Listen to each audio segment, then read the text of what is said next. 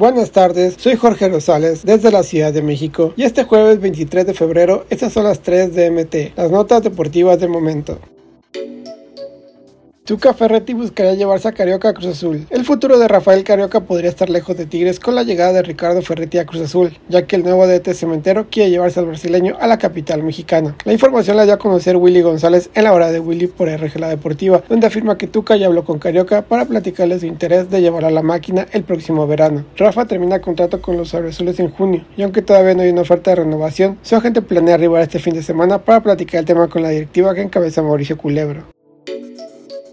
Tigres se toma otra vez la foto oficial del clausura de 2023. La salida de Diego Coca cambió varios planes en Tigres, no solo en el proyecto con el cuerpo técnico del argentino, sino tuvieron que volverse a tomar la fotografía oficial del clausura 2023. El club puso nuevamente para la postal este jueves 23 de febrero en el estadio universitario, ahora con Marco Antonio Ruiz como estratega, quien tomó el cargo en el banquillo tras la salida de Coca. El plantel se tomó la foto oficial el 7 de febrero de 2023 y Diego fue despedido el 9 de febrero luego de que aceptó irse a dirigir a la selección mexicana tras 80 días en el banquillo aureazul.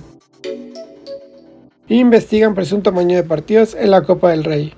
Otro escándalo apareció en el fútbol español luego de que un juzgado está investigando el presunto amaño de un partido de la Copa del Rey entre el Huracán Melilla y el Levante en 2021, así informó la liga este jueves. La liga dijo que había presentado una denuncia formal ante el Centro Nacional Policial por la integridad en el deporte y en las apuestas, a raíz de una denuncia anónima sobre el partido que el entonces equipo de primera división Levante ganó 8-0 contra el modesto club de quinta categoría. Un juzgado local de Melilla ha abierto una investigación y seis personas, entre ellas un exjugador del Huracán Melilla, ya han comparecido ante el tribunal para ser interrogadas, dijo la liga en un comunicado. La policía informó que un exjugador del Huracán Melilla fue detenido el martes por su presunta participación en el amaño de varios partidos para lucrarse con las apuestas. El jugador, así como las otras personas detenidas, no fueron identificadas por razones legales.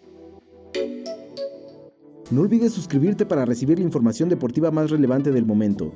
Esta y todas las noticias las puedes encontrar en mediotiempo.com y en todas sus redes sociales.